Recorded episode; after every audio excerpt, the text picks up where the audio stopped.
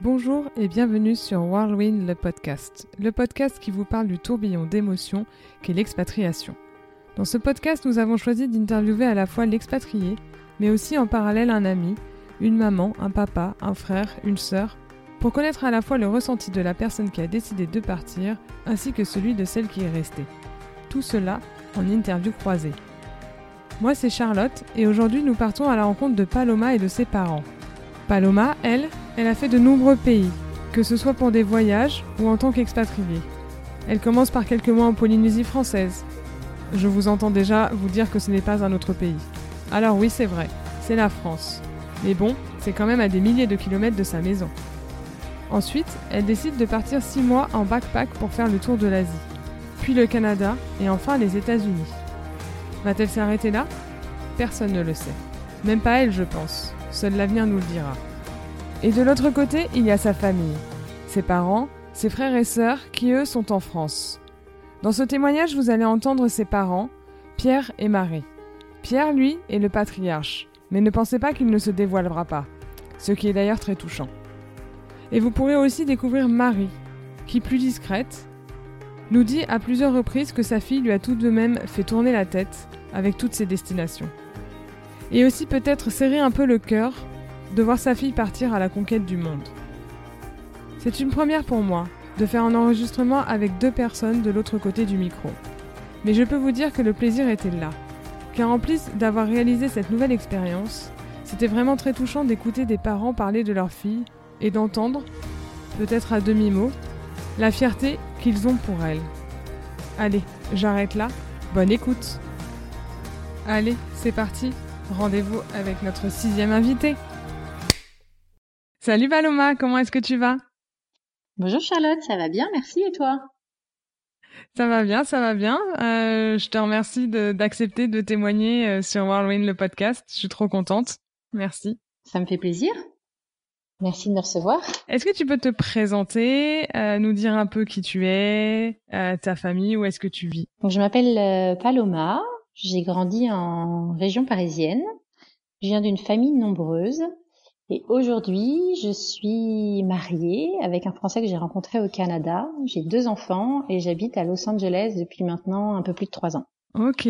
Qu'est-ce qui t'a fait venir à Los Angeles? On a cherché une opportunité qu'on a trouvée. Et voilà, on s'est dit que c'était une aventure qu'il fallait vivre. C'est quand même une ville où il fait plutôt bon vivre. C'est pas facile tous les jours, mais on aime bien notre vie ici. Et donc, on est heureux de pouvoir profiter de tous ces moment merveilleux qu'on vit en famille. Euh. D'accord. Est-ce que euh, tu as toujours voulu vivre à l'étranger? J'ai jamais déménagé quand j'étais enfant. Euh, j'ai vécu pendant 20 ans au même endroit et je trouvais qu'il y avait un côté un peu assez extraordinaire dans l'idée de déménager, de changer d'endroit, d'arriver dans un nouveau lieu, nouvelle ville où on connaît personne, où il y a tout à faire.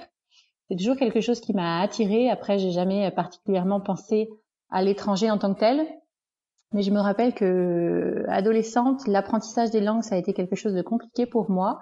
Et je m'étais dit que pour mes enfants, si je me mariais avec euh, une personne anglo-saxonne, euh, ben, ils auraient moins ce problème-là.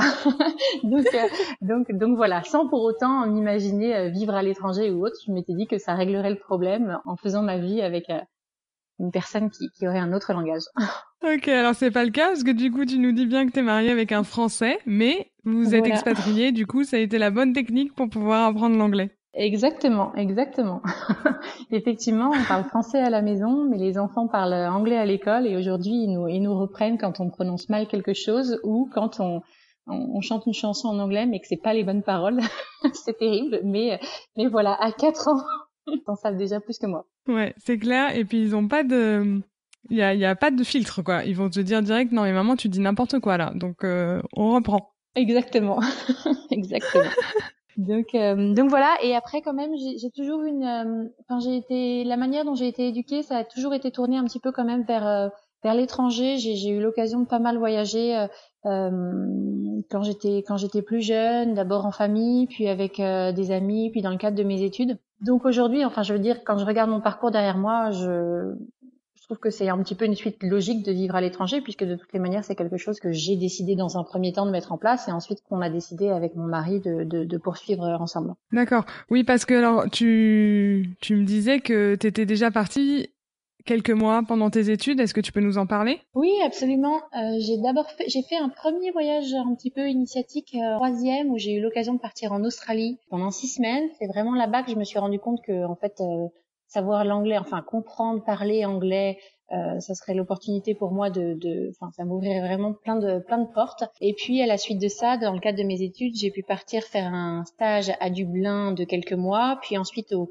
aux Philippines pendant tout un semestre, une expérience vraiment riche. Et j'ai poursuivi ensuite en partant à la fin de mes études toute seule en sac à dos en Asie du Sud-Est. J'ai voyagé pendant 5-6 mois. Ça a été une expérience vraiment très riche. Euh, au niveau des rencontres, au niveau de, de, de tout ce qu'on peut apprendre sur soi en étant à l'étranger, face à face à soi-même, parfois, enfin comment s'organiser, comment vivre euh, tout ça quoi. Et voilà. Et à la suite de ce voyage-là, c'est à la suite de ce voyage-là que j'ai décidé de, de partir euh, vivre au Canada. Est-ce que tu as une, une petite anecdote, quelque chose à nous raconter sur ce, ce voyage en sac à dos toute seule? Parce que franchement, ça c'est super courageux. euh, ouais, ben des anecdotes, il y en a, il y en a tellement, mais pour pour faire un petit peu le lien avec le Canada, en fait, ce qui est rigolo, c'est que quand je suis partie euh, là-bas, ben, à la fin de mes études, je savais pas exactement ce vers quoi j'allais me tourner ou quoi, et je m'étais dit quand je rentrerai de ce voyage en Asie, je serai euh, ce que je ce que je voudrais faire et mes parents sont venus me, on s'est retrouvés on a fait la, la, Birmanie ensemble et la seule chose que je leur avais dit c'est la prochaine fois que vous viendrez me voir quelque part ils étaient déjà mmh. venus me voir aux Philippines. Je leur avais dit la prochaine fois, il fera plus froid. Et effectivement, les fois d'après, il faisait bien plus froid. Euh, donc euh, voilà une petite euh, petite anecdote. Ouais, c'est quand même assez dingue. Je veux dire, on va on va en parler après parce qu'en effet, en face, j'aurais euh, la chance d'avoir tes parents euh, en ligne. Mais du coup, ouais, tes parents, je veux dire, t'es parti un peu aux quatre coins du monde, entre tes études, ton voyage en sac à dos, le Canada, Los Angeles. Si on se concentre un peu sur euh, la France, départ pour le Canada, euh, comment est-ce qu'ils ont réagi déjà quand tu donc tu leur as dit vous viendrez me voir, il fera plus frais. est-ce que comment est-ce qu'ils ont réagi? Euh, ben, j'avais juste, euh, j'avais juste lancé ça du coup pendant qu'on était en Birmanie. Ils ont, ils ont, rien dit à ce moment-là, mais quand je suis rentrée de mon voyage, ben ça a pas coupé. Dans les deux jours qui ont suivi, j'ai eu le droit à une petite conversation. Bon alors, qu'est-ce que tu vas faire maintenant? Tu vas chercher du travail, un appartement. Et j'ai pas tourné autour du pot très longtemps. Je leur ai dit, ben écoutez, je, je pars au Canada. Il y a eu une un blanc. C'est-à-dire, tu pars au Canada, qu'est-ce qui se passe? T'as rencontré quelqu'un C'est un Canadien Pourquoi pourquoi tu pars au Canada Enfin, il y a eu vraiment une, une incompréhension un peu euh, au départ de leur part. Ils, étaient surpris, ils, ils comprenaient pas, ils, ils avaient peur, je pense aussi. D'autant plus que je veux dire, rien ne m'attendait là-bas. C'est vraiment un choix délibéré que j'ai fait de moi vouloir partir au Canada. Et et finalement, ben, les choses ont fait leur chemin. J'ai, j'ai en, en, rentrant en France, du coup, après ce voyage en Asie, j'ai, j'ai pris un travail un petit peu à mi-temps. J'ai préparé mon voyage. J'ai été à des réunions d'information euh, sur le Canada. J'ai préparé mon CV. J'ai fait la liste de toutes les personnes que je pouvais connaître au Canada, les contacts de contacts de contacts j'ai finalement réussi à obtenir le visa parce que on rentre pas au Canada euh, comme on veut et ça c'était vraiment une quelque chose d'important enfin sans ce visa j'aurais rien pu faire mais voilà au fur et à mesure en préparant donc euh, mon voyage euh, sérieusement et consciencieusement ben mes parents en tout cas cette forme d'incompréhension qu'ils avaient qu'ils avaient pu exprimer au moment où je leur ai annoncé ça ils l'ont ils l'ont compris et finalement ils ils m'ont supporté dans ce dans, dans ce choix-là et, et ça a été chouette. Je me rappelle d'une d'un, d'un jour où ma mère était revenue de ben, de la Fnac, elle, a, elle, avait, elle avait acheté une vidéo, un DVD sur le Canada qui expliquait les, les couleurs, les saisons, enfin un documentaire et j'avais trouvé ça mm. vraiment euh, chouette de sa part. C'était vraiment un signe, ben vas-y, tu peux y aller. C'est difficile pour nous de voir partir notre fille, mais euh, mais on mais on trouve ça chouette et on on te laisse t'envoler quoi. Ouais, c'est beau. Et t'avais quel âge à cette époque-là? J'avais 25 ans. Je leur ai annoncé à 24 ans et en fait c'est ça, je leur ai annoncé en juin. Euh, j'ai passé l'été en profitant des amis, tout ça. J'ai commencé à préparer mon voyage en septembre. J'ai fait un premier voyage au Canada en janvier pour ouvrir un compte, commencer un petit peu à regarder un compte, pardon, un compte en banque, pour commencer un petit peu à, à rencontrer des gens, à voir les pistes pour éventuellement trouver un travail. Puis je suis partie définitivement là-bas en mars. Huit mois environ entre finalement le moment où j'ai annoncé je pars et le moment où je suis réellement partie. Ouais, bon c'est bien parce que ça a laissé un peu le temps à tout le monde de, de voir venir et de se préparer. De s'y faire, ouais ouais, exactement, exactement à tout le monde, à ma famille comme à, moi-même finalement, parce qu'il y a eu quand même une, préparation avant ce, avant le départ. Ok. Et du coup, t'es resté combien de temps au Canada? J'y ai passé, euh, j'y ai passé 5, 5 ans, 5 ans et demi à peu près au Canada. Et donc c'est ça. Donc je suis partie vraiment toute seule, un petit peu la, la fleur au fusil. Euh, j'ai j'ai trouvé un travail assez assez rapidement dans les dans les dans les quatre mois qui ont suivi mon mon arrivée. Juste excuse-moi, t'étais sous quel visa? Alors j'avais un visa, ce qu'on appelle un working holiday visa. C'est un mhm. visa de travail. Alors les conditions ont un petit peu changé entre l'époque où j'ai obtenu ce visa-là, qui était un visa d'un an, et euh, le visa tel qu'il est aujourd'hui, donc ce visa vacances-travail qui est aujourd'hui de deux ans et qui permet en fait c'est des accords qui sont bilatéraux entre certains pays, donc il y en a notamment entre la France et le Canada, qui permettent aux jeunes de partir vivre une expérience d'un an ou du coup de deux ans à l'étranger. Ils peuvent travailler dans n'importe quel domaine, n'importe quelle partie euh, du pays, mhm. que ce soit aussi bien euh, la région du Québec ou la Colombie-Britannique voilà, n'importe quelle province, euh, voilà, pour permettre finalement de, de, découvrir un peu une nouvelle culture, de découvrir euh, autre chose, de grandir. D'accord. Voilà, excuse-moi, je t'ai coupé tout à l'heure. Donc en quatre mois, tu as trouvé ton, ton travail Oui, c'est ça, absolument. En quatre mois, j'ai trouvé donc ben le travail effectivement qui permet de vivre, mais quand on connaît personne dans un endroit absolument inconnu, il faut aussi rencontrer des amis.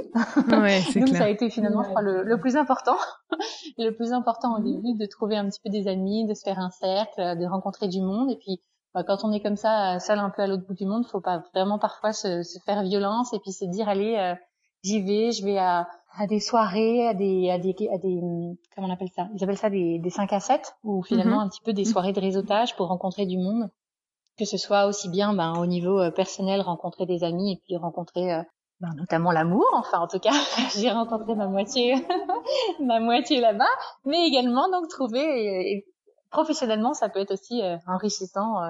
De, c'est comme ça aussi qu'on trouve un, un, travail finalement par des contacts de contacts, ça, ça, ça facilite les choses. C'est clair, mais parce que tu nous parles quand même de 5 à 7. Alors en général, quand on parle de 5 à 7, on n'entend pas forcément du réseautage et des amis.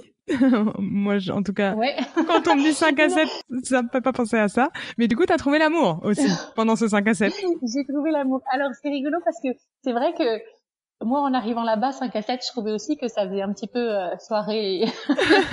on pense pas forcément à la même chose, mais pourtant, non. C'est les soirées réseautage, ils appellent ça effectivement 5 euh, à 7. Et, et c'est vraiment pour euh, les contacts professionnels. Chacun a sa carte d'affaires, on échange. Voilà. D'ailleurs, tiens, les cartes d'affaires, c'était quelque chose que j'avais que j'avais fait faire moi aussi justement en arrivant sur place. J'avais pris ouvert un compte en banque, euh, ouvert euh, une ligne téléphonique, fait faire des cartes d'affaires pour pouvoir être efficace tout de suite après mon, mon arrivée sur le sur le territoire en tant que tel. Ok. Et donc du coup, pendant quand même ces soirées, tu as réussi à trouver ton travail et tu as trouvé ton futur la personne qui deviendra ton futur mari. Voilà, exactement. Et lui, il arrivait. Alors, ce qu'il y a de très étonnant ou rigolo ou mais c'est qu'on a grandi à quelques kilomètres de l'autre. on s'était jamais rencontrés avant. On a finalement, il a finalement fallu qu'on traverse le monde tous les deux pour se rencontrer et se trouver. Mais, euh, mais voilà. Et donc lui est un Français qui s'était établi au Canada. Il n'arrivait pas du tout euh, de France. Il était arrivé quelques mois avant, avant moi, mais lui arrivait des États-Unis où il avait, euh, où il avait passé quelques années avant à, à travailler là-bas. D'accord. Et dans tout ça, tes parents, alors, ils te savent en sécurité, avec un travail, maintenant avec l'amour. Tu sais ce qu'ils se sont dit Qu'est-ce qu'ils ont pu euh, imaginer alors je, je, pense que ouais, je pense que ça a été assez difficile pour eux de savoir leur fille quand même loin, sans. Enfin, eux, le Canada, c'était un pays qui, qui, connaissaient pas, sans avoir de contact particulier, hmm. euh, même dans leur entourage, enfin en cas de en cas de, de, de pépin ou quoi, qui est-ce que je peux appeler ou quoi, c'est quelque chose qui n'était pas vraiment rassurant pour eux. Et c'est sûr que à partir du moment, bon, déjà où ils ont vu là où j'habitais, où ils sont venus une première fois pour ben, se rendre compte que j'étais heureuse, que j'avais des amis, hmm. ça les a rassurés. Et puis donc quand on a annoncé ben qu'on avait décidé de, de se marier avec euh, avec mon conjoint qui est aujourd'hui donc mon mari, je pense que ça a été vraiment une, une grande joie pour eux. Ben déjà que ben je me me marie, c'était c'était Hmm. une sacrée nouvelle, mais mais je pense qu'en plus de ça, le fait que ce soit un Français, ça les a grandement rassurés parce qu'ils se sont dit que euh, si c'était un Français, il y avait quand même plus de chances pour que je revienne un moment euh, vivre euh, vivre en France. En tout cas, il y avait plus de possibilités, plus de probabilités que je revienne vivre en France à un moment plutôt qu'avec un Canadien qui finalement, aussi un Canadien, il a jamais mis les pieds en France. Il n'y a pas vraiment de raison qu'il Qu'il aille en France. qui s'y mettent après après être marié, voilà, exactement avec une Française. Mais donc voilà, ça, ça a été, je pense, un sacré soulagement pour eux. Sauf que, parfaite transition, après le Canada, eh bien, tu n'es pas rentré en France. Vous n'êtes pas rentré en France. Vous avez décidé de partir en Californie. À Los Angeles. Voilà, exactement. En fait, on, on avait déjà voyagé. Mon, mon mari avait été plusieurs fois à, à Los Angeles avant notre rencontre et c'était vraiment une, une ville qui lui plaisait. Et dès qu'on s'était rencontrés, enfin, on a d'abord été amis avant de se fréquenter euh, plus sérieusement. Il me, il m'en avait parlé. Il m'avait dit que lui, c'était vraiment un projet. Ça, il aimerait bien aller euh, à Los Angeles professionnellement. Pour lui, il y avait, euh, il y avait pas mal d'opportunités là-bas. Mhm. Euh, et je, donc quand on s'est mariés, on s'était dit, ben ok, on va essayer de rendre ce projet, on va essayer de le transformer en projet de couple et euh, partir nous tous les deux. On a profité des longs congés parentaux canadiens. Il faut savoir que en tant que quand on devient mère au Canada, on a un, un an de congé euh, maternité et c'est un congé maternité en fait qui peut qui peut se splitter avec euh, avec le, le papa. D'accord. Et donc, on a pu, on a pu partir trois mois en Californie, à Los Angeles, pendant notre congé du coup euh, parental, pour ben, essayer justement de, de lancer un petit peu des cartes, pour regarder où est-ce qu'on aimerait vivre, euh, quelles étaient les opportunités, rencontrer du monde, pour essayer un petit peu finalement de préparer cette euh, cette nouvelle immigration. Et voilà, ouais. Et on est venu ici un premier trois mois, on, et on est reparti un petit peu bredouille au Canada. Et donc on avait nos nos, nos jobs à, à tous les deux qui nous attendaient. D'accord. Et en fait, euh, trois mois après, ben, on repartait, en- on repartait à Los Angeles parce qu'on, les contacts qu'on avait pu se faire ici lors des trois premiers mois qu'on avait passé un petit peu à explorer euh, la ville et à faire des rencontres, ben, avaient fini par payer. Et, euh, et donc, on est reparti, on est reparti euh, aux États-Unis. Ok, très très intéressant.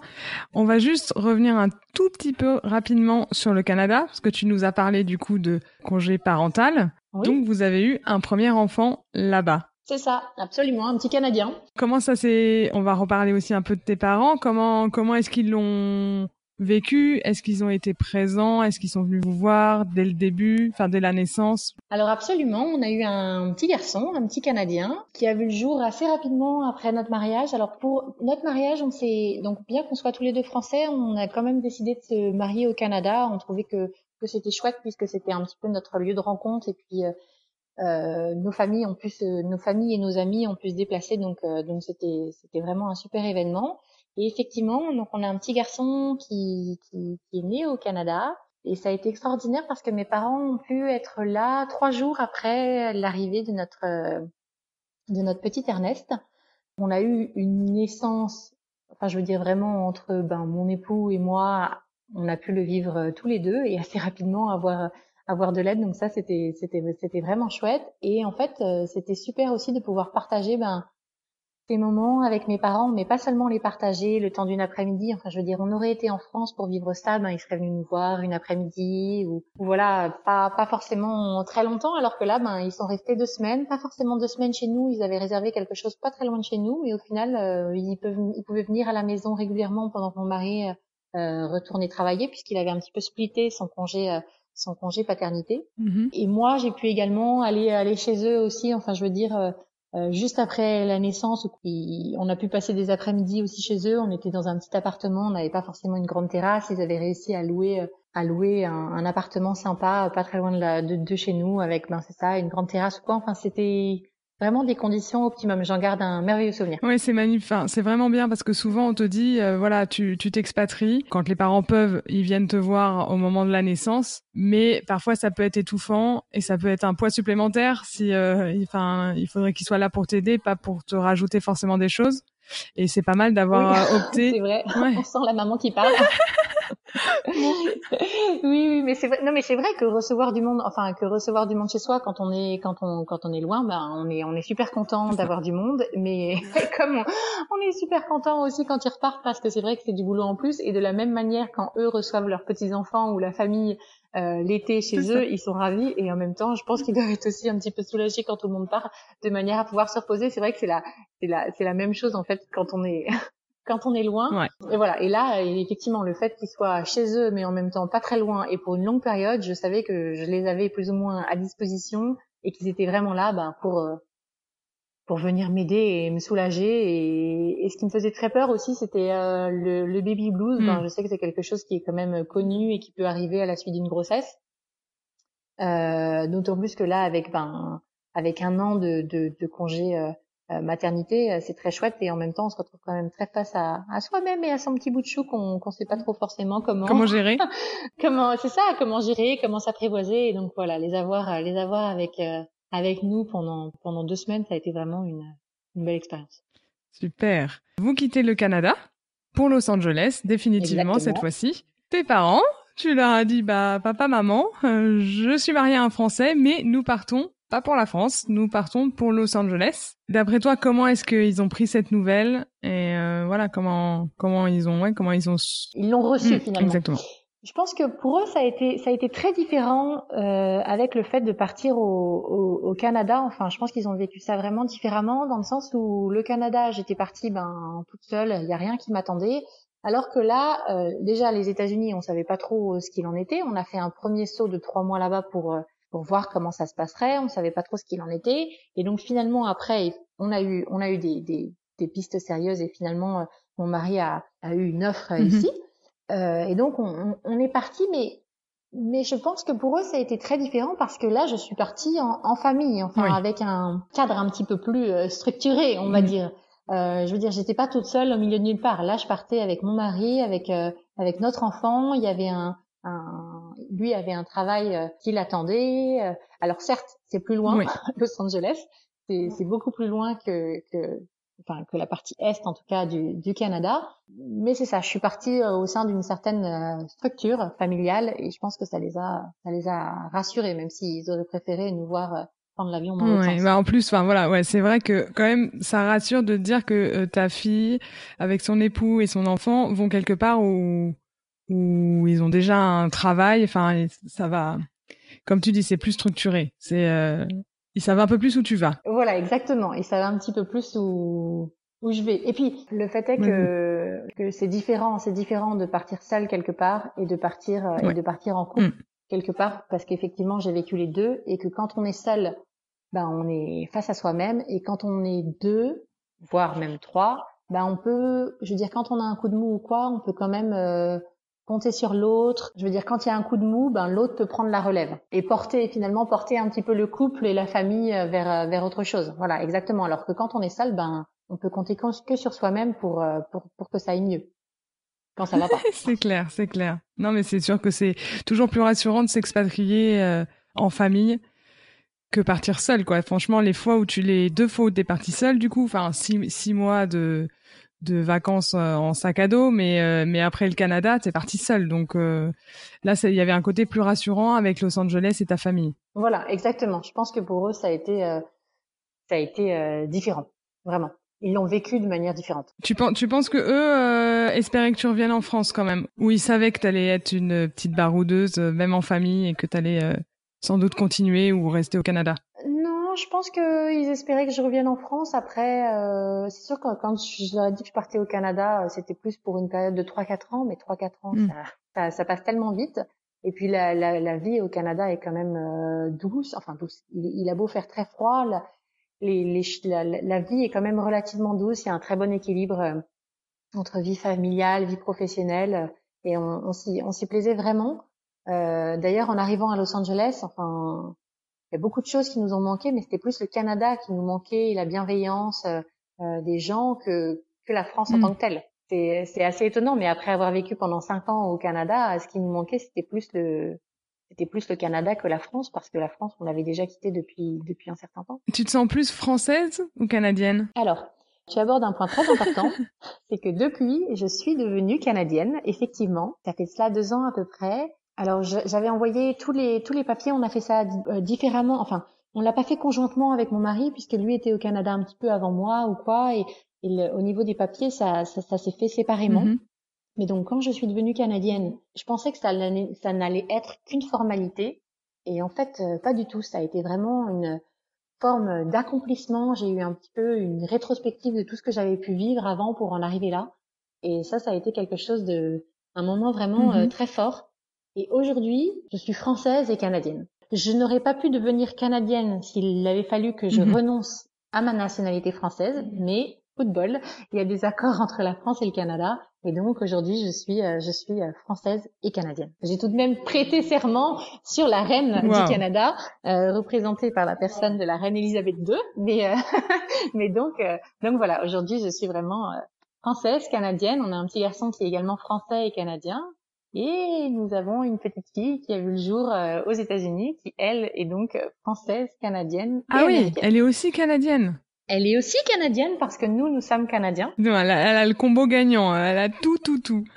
elle a le, elle a le triple, ouais, elle a, elle a le triple combo gagnant, ouais, vraiment, vraiment, vraiment. Tout comme pour le petit garçon euh, au Canada. Donc, tu as annoncé à tes parents que tu attendais un second enfant. Comment est-ce que ça s'est passé? Parce que là, les pauvres, ils se sont dit bon, un Canadien. Maintenant, ils vont nous faire une, enfin, à l'époque tu ne savais pas, mais un enfant euh, américain. Alors comment ça a été? Et comment ça a été? Bah, ils étaient ils étaient ravis pour nous. On leur a annoncé à Noël finalement qu'on allait avoir un, un, bébé qui allait qui allait naître en juin, et eux avaient prévu de venir nous voir hmm. en janvier. Et euh, bah, normalement, enfin les, les billets d'avion n'étant pas donnés, puis le décalage horaire, enfin je veux dire c'est quand même un voyage un voyage long ou quoi. Je leur, moi, je leur ai demandé de venir, de venir au moment de la naissance. C'était quelque chose de pas forcément euh, euh, évident pour eux parce que ben fin juin, début juillet, c'est plutôt la période où ben ils ont leurs petits enfants, euh, ils reçoivent leurs petits enfants pendant les vacances ou quoi. Mais pour moi, c'était vraiment important qu'ils soient là. Donc je leur ai dit et finalement ils ont ils ont tout fait pour pour pouvoir être là et ils ont pu être avec nous pendant pendant pendant deux semaines au moment de la naissance donc de notre mm-hmm. petite fille. Et ça, ça a été euh, super et je leur, euh, je ne les remercierai jamais assez d'avoir pu, euh, d'avoir pu être là. Donc voilà. Si un troisième enfant arrive dans les prochaines années, on espère pouvoir les avoir avec nous également au moment de cette naissance-là. Après, est-ce qu'il naîtra ici ou est-ce qu'il naîtra ailleurs? J'allais dire, est-ce que tu vas nous faire un autre pays pour un troisième enfant? Bah voilà, bah pourquoi pas, ce serait, ce serait, c'est sympa de se dire qu'on a un enfant, on ramène quelque chose, on ramène, on ramène un, vrai euh, souvenir, euh, enfin, c'est plus qu'un souvenir, on ramène de l'amour finalement de, de chacun des, des, pays où on a vécu, c'est quelque chose d'assez, ouais. c'est chouette. Je non, mais c'est clair, et puis pour tes enfants, je trouve que c'est, que c'est dingue. Euh, dingue pour eux de tout ce que tu leur, tout ce que vous leur faites découvrir et ce que vous leur avez offert, quoi. Enfin, toutes ces nationalités, euh, tous ces, ces, pays visités, euh, c'est super. Ouais, je sais pas s'ils en garderont beaucoup de souvenirs. Enfin, en tout cas, tout dépendra de, du hmm. temps qu'on vivra ici. Mais c'est rigolo que, que tu dises ça. Mon mari m'a dit ce matin, mais si on, il m'a dit, mais si on a un troisième enfant, il risque d'être frustré. T'as vu le nombre de trucs qu'on aura fait sans lui? Je trouve ça assez chouette. Mais j'espère qu'on vivra toute notre vie un petit peu comme ça, à, à parcourir le monde et, et à vivre des choses ben, extraordinaires en famille. C'est magique, c'est magique. Mais justement, moi, je voulais te demander si. Euh, est-ce que tu penses qu'à un moment, vous voudriez rentrer en France quand même ou vous voulez continuer sur votre lancée? Ça sera vraiment en fonction des opportunités. On se ferme pas de porte. Après, c'est sûr qu'en étant loin de la hmm. famille, enfin, on s'en rend compte. Euh, on s'en rend compte et là, on s'en est jamais autant rendu compte qu'avec euh, ben, le Covid qui a frappé tout le monde ces derniers mois. Les frontières n'ont jamais été aussi euh, réel que cette année, alors que finalement avant, ben, en étant loin avec euh, avec WhatsApp, hein, enfin je veux dire, maintenant le téléphone, on peut s'appeler de partout dans le monde, on s'entend bien comme si on était à côté. Et puis, euh, je veux dire, on prend l'avion et et on est en France. Je veux dire, certes c'est c'est long et il y a du décalage horaire et ceci et cela, mais s'il y a besoin d'être là, on peut être là. Alors que là, cette année, le fait que toutes les frontières aient été fermées comme ça du jour au lendemain, ça rend quand même les voyages bien plus compliqués. Et donc, on se rend bien compte que on vit une très belle aventure aux États-Unis, mais après, elle sera hmm. pas éternelle. Mais c'est ce qui la rend aussi d'autant plus intense, ceci dit. Et donc voilà, on, on, on espère. Enfin, moi j'ai grandi avec des beaucoup de cousins euh, autour de moi, et c'est quelque chose qu'on voudrait pouvoir offrir à nos enfants aussi, justement.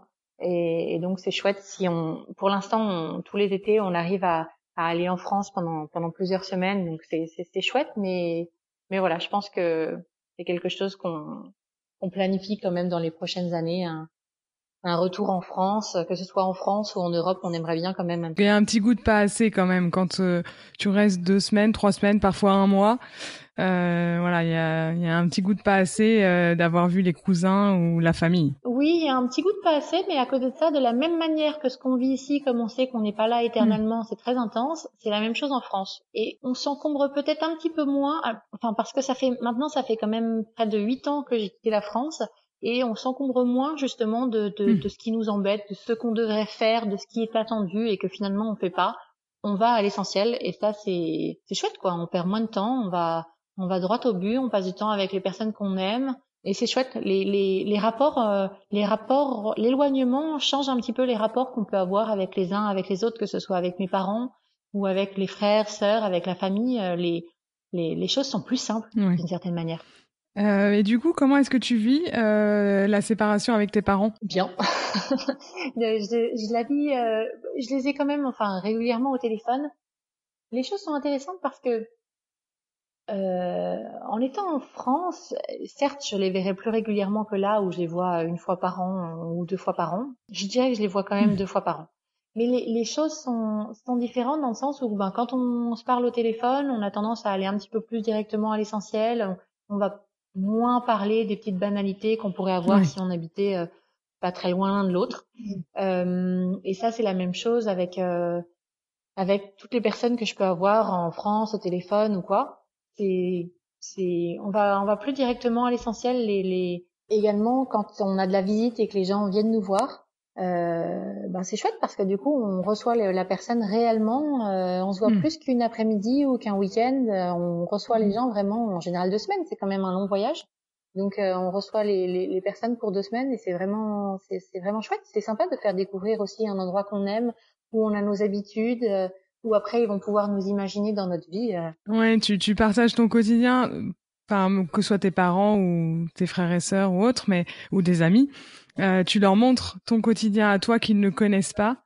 Euh, et ça, j'en avais parlé euh, dans notre premier épisode avec Sherazade et Amandine, c'est-à-dire que le fait que les gens viennent te voir, eh ben, ils découvrent ton quotidien et au moins ils savent un peu ce que tu bah, ce que tu fais et comment se passe ta vie. Parce que pour eux c'est quand même assez flou. Tu leur racontes des choses mais quand ils l'ont jamais vécu euh, ils savent pas ce que c'est. Et de venir vous voir euh, de, de partager votre quotidien parce que bah peut-être toi tu travailles ou ton mari travaille, donc euh, vous voyez pas forcément toute la journée ou tu prends du temps pour eux aussi, mais mais du coup ils voient un peu vraiment comment tu vis euh, à Los Angeles ou au Canada ou ailleurs. Mmh, exactement ça, ça leur permet vraiment de, ben, de visualiser, de vivre, de vivre la chose, les choses avec nous, et après en fait quand euh, quand mm. chacun est de retour chez soi, ben c'est complètement différent de pouvoir se dire ah oui, ben elle est au sport, elle fait ça, c'est là, ah, je connais. Là, je, ouais, c'est ça. et puis non mais ça c'est génial, je trouve. Et puis aussi la, la qualité euh, du temps que tu passes avec eux. Ça va être peut-être que deux semaines euh, par an, ou tes parents tu les vois deux fois. Au total, ça fera peut-être quatre ou six semaines. Mais la qualité du temps que tu passes avec eux, parfois, elle est encore euh, plus forte et plus intense que juste un week-end par-ci, un week-end par-là ou un après-midi si tu habitais à côté de chez eux. Exactement. Exactement, vraiment, vraiment plus, vraiment plus intense. Est-ce que tu penses euh, que toutes tes expatriations, on va pas seulement parler des États-Unis, hein, toutes celles que tu as faites, euh, ça a changé le lien que tu as avec tes parents? Ouais, je parlerai pas d'expatriation, je parlerai plus de voyage de manière générale. Mais euh, oui, parce qu'on se découvre dans un nouveau cadre. Eux déjà nous découvrent. Enfin, quand on, quand mes parents sont venus me voir aux Philippines, ça a été, euh, ça a été. En fait, seul mon père a pu venir parce que ma mère avait pas pu se déplacer à ce moment-là. Et, je me rappelle qu'au début, je m'étais dit oh là là, deux semaines, mais qu'est-ce qu'on va bien pouvoir se dire pendant deux semaines? Eh ben, deux semaines en tête à tête avec avec son père. voilà. Mais ça a été et ça a été super. J'en garde un souvenir vraiment vraiment top. Enfin, je crois que ça a été les un des meilleurs mmh. moments que j'ai pu passer avec lui de, de toute ma vie euh, où j'ai pu la voir pour moi toute seule pendant deux semaines, où on a vraiment pu partager, euh, échanger sur plein de sujets qu'on n'aurait pas forcément abordés, euh, je veux dire dans dans le cadre familial plus classique. Donc voilà, et puis quand ils sont venus me voir au Canada ou quoi, et eh ben ils ont vu que en fait tout ce que j'avais réussi à construire autour de moi, je veux dire justement à, à, à recréer un petit peu un, un cadre ben, rassurant, un cadre de travail, un cadre amical. Je pense que pour eux, c'était c'est encore une certaine fierté. Pour des parents, de voir ses enfants partir, même si c'est qu'en France, déjà, c'est pas simple. L'âge où, où ça y est, c'est le moment, tu pars.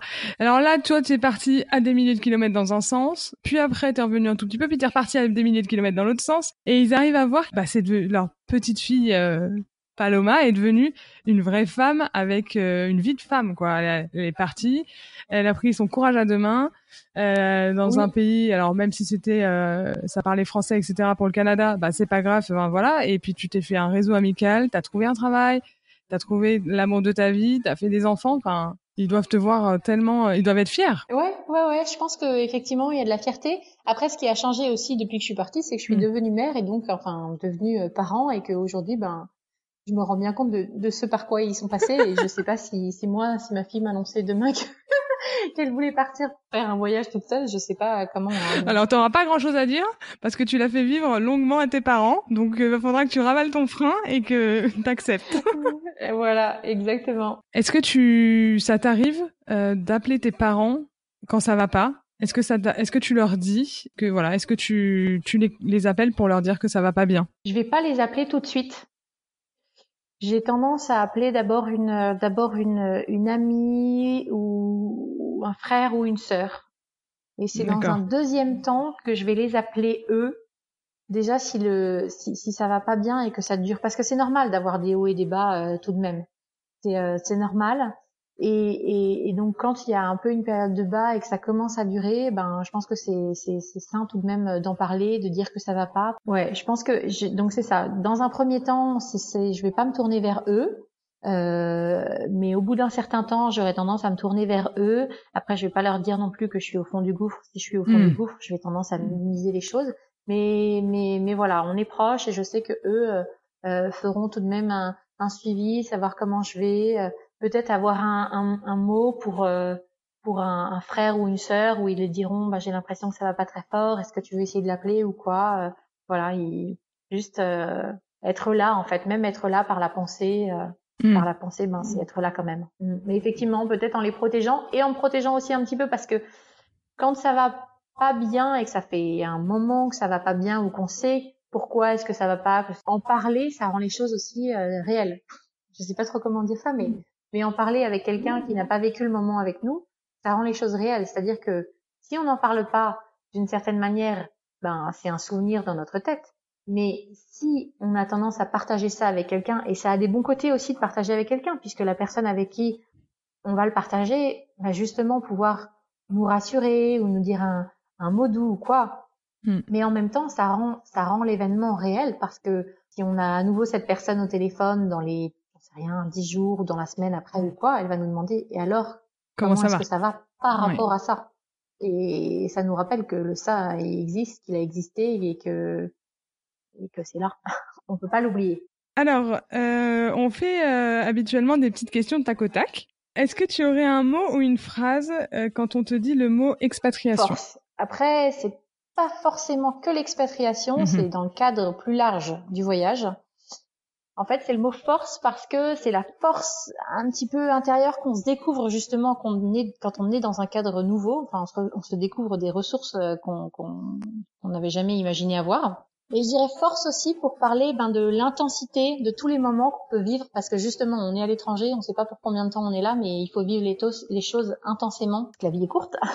Est-ce que tu aurais un conseil euh, pour annoncer son expatriation? Faut être serein il faut être serein dans la manière de l'annoncer, il faut être serein dans son choix et serein et heureux parce que quand on est serein en général on, on est heureux et c'est certes on ne sait pas tout ce qui va se passer, tout ce que ça va engendrer mais mais se dire que ça va bien aller, ben quand on en est convaincu, on, on, on convainc effectivement plus facilement les autres. Alors la plus grande leçon que tu as apprise, alors je vais dire durant tes voyages, expatriation ou voyage, euh, voilà, la plus grande leçon. La plus grande leçon, c'est qu'effectivement, on a des ressources inimaginable en nous, mais inimaginable. Hmm. Que quand on est dans son train-train un peu quotidien, dans son cadre habituel, enfin je veux dire, on n'y fait jamais appel parce que parce qu'on n'en a pas besoin. Mais quand on sort un petit peu de tout de tout ça, on, on, découvre quelle personne on est réellement et, et ce dont on est capable. Et ça, c'est une c'est une, une grande force. Après, pas vraiment un seul mot tout ça. Hein. c'est parfait, c'est parfait, c'est pas grave. Mais, mais après, en, en, en, en deuxième point, je dirais, c'est que, et là, le, le, le Covid, en, on hmm. a révélé également toute euh, l'intensité, c'est que chaque, enfin, chaque moment, chaque, il faut vivre les choses à fond et intensément, en fait, parce que tout, tout peut s'arrêter. En période de doute, euh, de down, quand ça va pas très bien, euh, qu'est-ce que tu fais pour garder le cap? Deux choses. La première chose, c'est que je me dis qu'en France, c'est pas parce que je suis à l'étranger que le doute ou le blues est là. Parce qu'en France, il serait hmm. également là. Donc ça, hmm. déjà, ça remet les choses en perspective. Et la seconde chose, c'est que si moi j'ai un blues, ben peut-être que quelqu'un d'autre dans mon entourage est également en train de vivre le blues du dimanche soir ou autre. Et dans ces cas-là, je prends mon téléphone et je me bouge et je propose d'aller prendre un verre, d'aller au cinéma, de faire quelque chose. Euh. Mais voilà, c'est ça c'est euh, également quelque chose que m'a appris la l'expatriation, le fait le fait d'être euh, loin des siens. Euh, déjà le pour que le, le, sien enfin justement quand on dit loin des siens pour que pour avoir un nouveau cadre justement mm. euh, autour et créer un nouveau un nouveau sien finalement les, je veux dire les rapports humains ça se crée c'est en appelant en proposant des choses des week-ends euh, des sorties, euh, savoir être là quand euh, quand l'autre a besoin de soi et c'est ça et quand moi je vais pas bien et ben en fait j'hésite pas à, à, proposer à proposer à un tel ou un tel de faire quelque chose parce que si moi je vais pas bien peut-être que l'autre ne va pas bien et très très souvent il s'était avéré que c'était vrai. Mais c'est étonnant parce que on a cette espèce de quand on a des moments de blues, on a tendance à se dire non, je veux pas être désagréable pour les autres, euh, mm. et du coup, on a tendance à se renfermer sur soi-même, alors que surtout pas. Et ce qu'il faut, effectivement, le mieux euh, déjà pour chasser le blues, c'est de, c'est de, c'est de s'ouvrir, à en parler, et puis la personne qu'on voit ou avec laquelle on parle en face aura toujours le mot.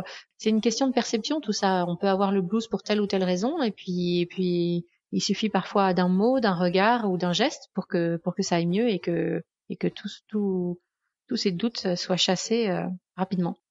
Euh, en quoi l'expatriation t'a changé? Enfin, L'expatriation ou les voyages t'ont changé? Ils m'ont donné une certaine confiance en moi, en fait. En fait, ça, il faut, il faut pouvoir toujours s'adapter, peu importe finalement l'endroit où on est. Il y, a, y, a, toujours un petit peu des imprévus, mais, mais enfin, je dis ça, c'est aussi, enfin, même en, en étant, en devenant parent, ben, avec un enfant, les choses ne se passent jamais telles qu'on les avait imaginées ou quoi. Donc, le voyage, mais enfin le grand voyage de la parentalité également. Mais mais au final, ce dont je me rends compte, c'est que c'est ça, que finalement, peu importe ce qui va se passer, ben je sais que je retomberai sur mes pattes parce que je suis quelqu'un qui s'adapte rapidement et, et ça, c'est mes voyages justement et qui, qui m'ont permis de me rendre compte de ça. Donc euh, donc voilà, retomber sur ses pattes. Est-ce que tu aurais un message euh, que tu souhaites faire laisser à tes parents? Petit message pour mon papa et ma maman. Ben, je pense que je voudrais leur dire merci, merci, merci d'être eux et merci de m'avoir permis d'être euh, d'être la personne et la femme que je suis devenue aujourd'hui. Euh, tout ça, c'est grâce à eux. Bon bah écoute, merci infiniment Paloma d'avoir témoigné. C'était vraiment super, super intéressant. J'ai adoré ce moment avec toi. Et euh, écoute, je te dis euh, à la prochaine. Bah oui, mais merci à toi. Ça m'a fait très plaisir de partager euh, un petit peu de moi avec vous tous, avec toi. Et puis effectivement, on se dit à une prochaine. À très bientôt.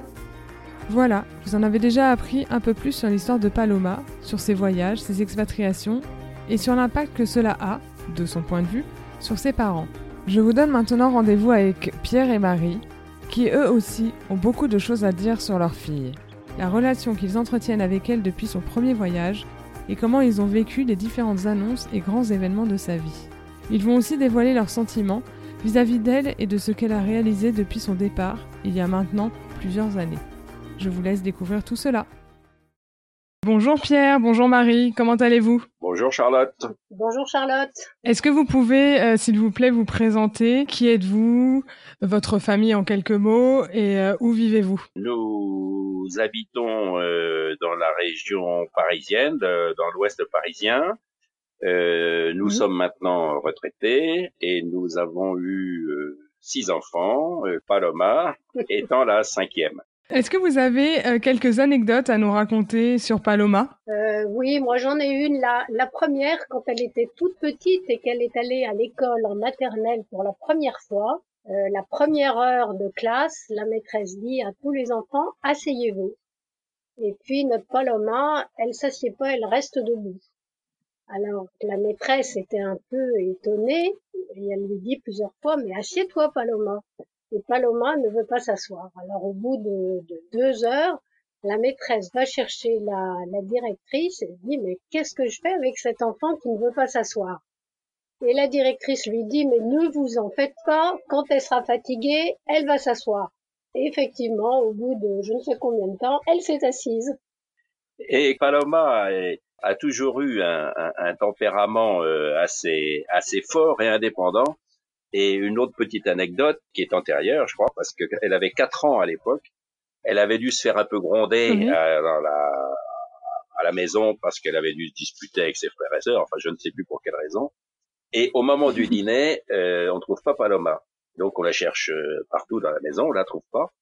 Et on sort du portail et dans la rue, on trouve notre euh, Paloma avec sa petite valise de d'enfant dans lequel elle avait mis son ours et son doudou et qui nous a dit du haut de ses quatre ans, euh, les parents, euh, j'en ai marre de la famille, je pars chez mon parrain.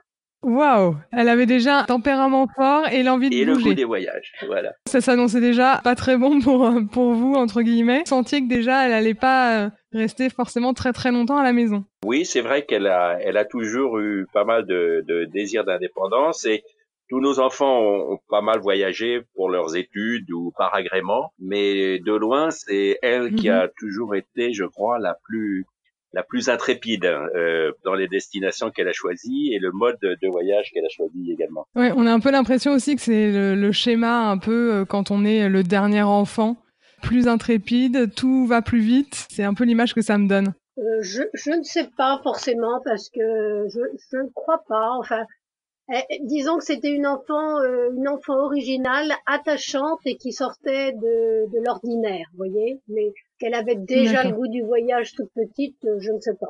Vous voyagiez euh, beaucoup à l'époque en famille? Oui, oui, un petit peu. Oui, oui, oui, oui, on a toujours voyagé un peu en famille. Et... Mais je crois qu'elle avait un goût vraiment très très très particulier elle pour euh, pour partir pour partir à l'étranger pour faire des expériences euh, des expériences à elle qui la différenciaient peut-être des, des, autres ça a été la première par exemple de, de la famille à mettre les pieds en Australie euh, elle y était allée pour un séjour linguistique dans une classe encore assez assez petite là-bas elle était très fière d'avoir été la, la, première de la famille à mettre les pieds là-bas. Pour commencer son, ses voyages, etc., elle est partie quelques mois aux Philippines. Il me semble aussi que c'était pour ses études. Pouvez-vous me dire un peu quel effet ça vous a fait quand elle vous a dit que bah, elle avait l'intention de partir aux Philippines pour euh, pour quelques mois? En fait, c'était un, un, échange universitaire. Ça faisait partie de son de son cursus. Elle a été prise aux Philippines d'après son, son livret scolaire, je pense. Et quand euh, son dossier a été accepté, ben, on a trouvé ça très bien. C'est une expérience euh, super.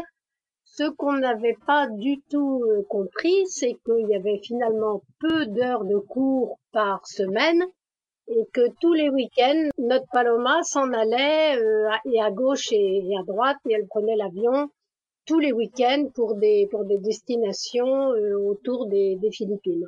Oui, je crois qu'il n'y a pas beaucoup de pays du sud-est asiatique qui lui ont échappé parce qu'elle avait la chance d'être en, en alternance et euh, la société qu'il avait prise en alternance avait accepté qu'elle parte six mois aux Philippines sous réserve qu'elle refasse six mois après au retour complémentaire d'alternance.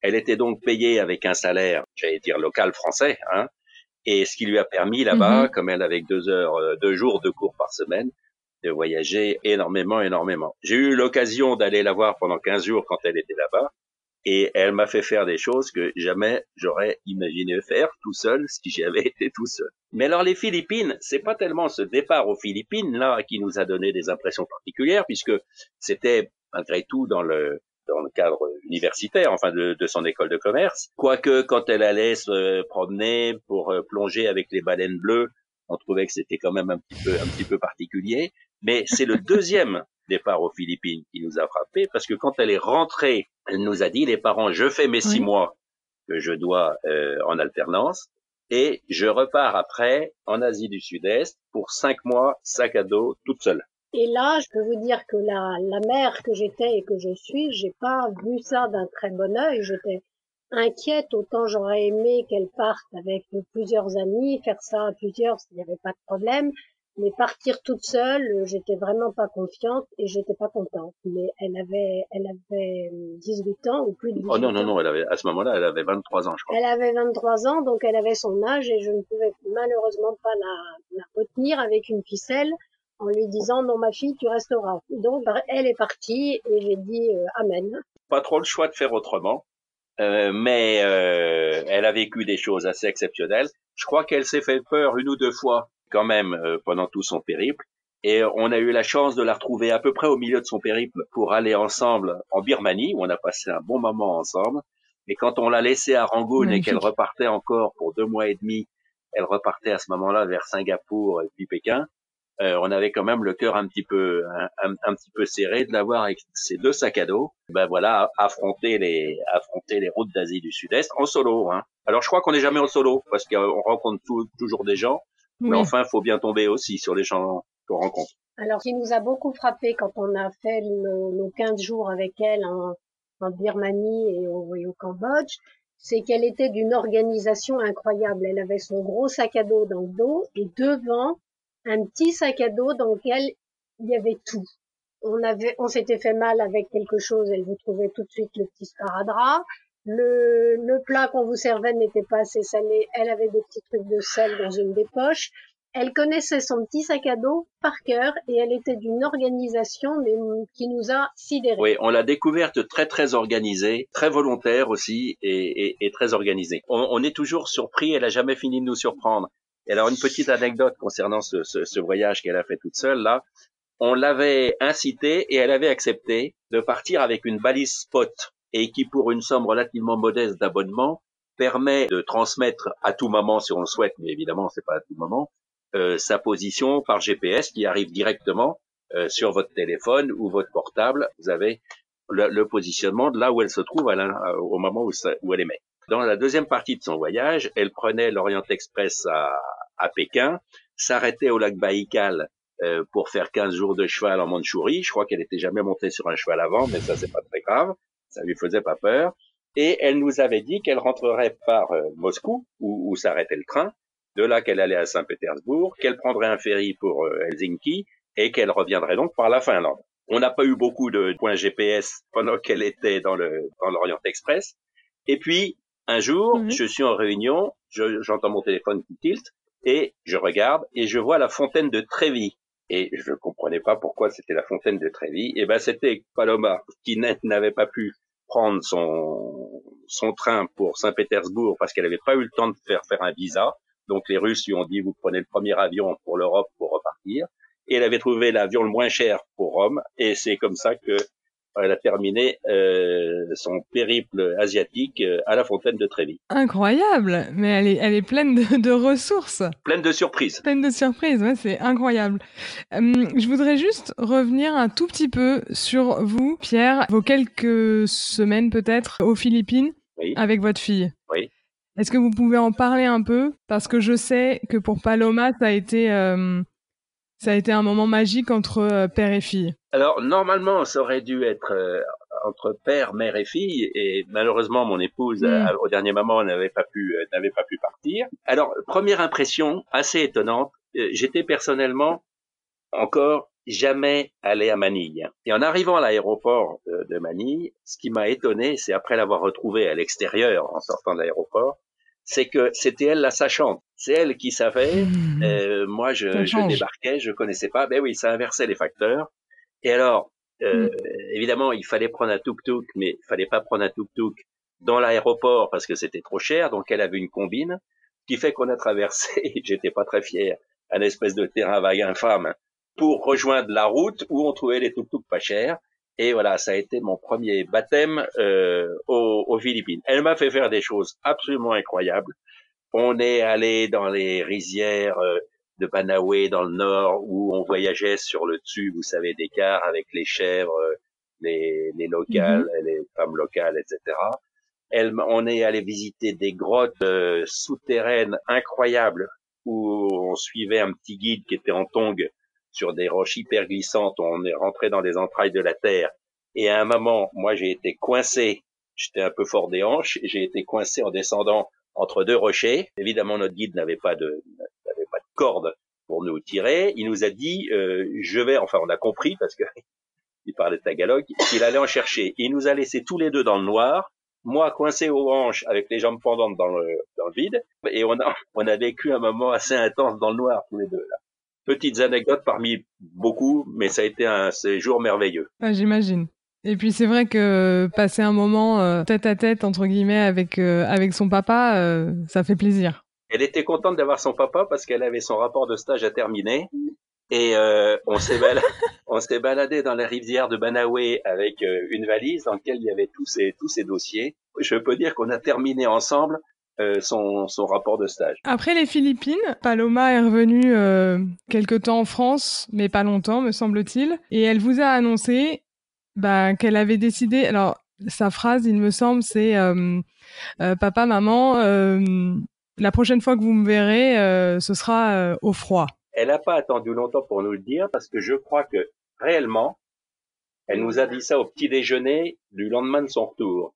Au petit déjeuner du lendemain de son retour, euh, parce qu'on lui disait bon ben alors quid maintenant euh, Et elle nous a dit ben les parents, je repars, le temps de, de mettre au point un certain nombre de choses, de faire des papiers. Et elle est partie. On lui a demandé. euh, alors c'était au Canada. Elle, elle avait décidé que ce serait au Canada où elle avait fait un stage plusieurs années auparavant. Mhm. Et elle avait gardé un goût prononcé, je ne sais pas pourquoi, pour le, le Canada. Et donc son idée était de partir là-bas pour faire quoi? Ben elle ne savait pas. Ou ben, c'était à Montréal, mais elle ne savait pas chez qui ni comment. Et mais tant pis, elle partait, elle trouverait une auberge de jeunesse, elle, elle se débrouillerait. Et elle est effectivement partie au mois de janvier, qui a suivi au Canada. Ok, euh, Marie, l'épisode de backpack en Asie, ça vous avait un peu euh, pas, pas, pas forcément beaucoup plu. Euh, là, de savoir qu'elle allait maintenant partir au Canada, à Montréal, même si elle connaissait un petit peu, mais savait pas trop où elle allait aller, qu'est-ce que ça vous a fait? Ben là, c'est, elle, ça m'a fait exactement le même effet. Elle nous a mis sur le fait accompli et on a pu lui dire, bah très bien, ok, euh, t'as décidé, euh, voilà. Hein, on peut pas dire que ça m'est enchanté, mais j'ai, j'ai accepté. Hein.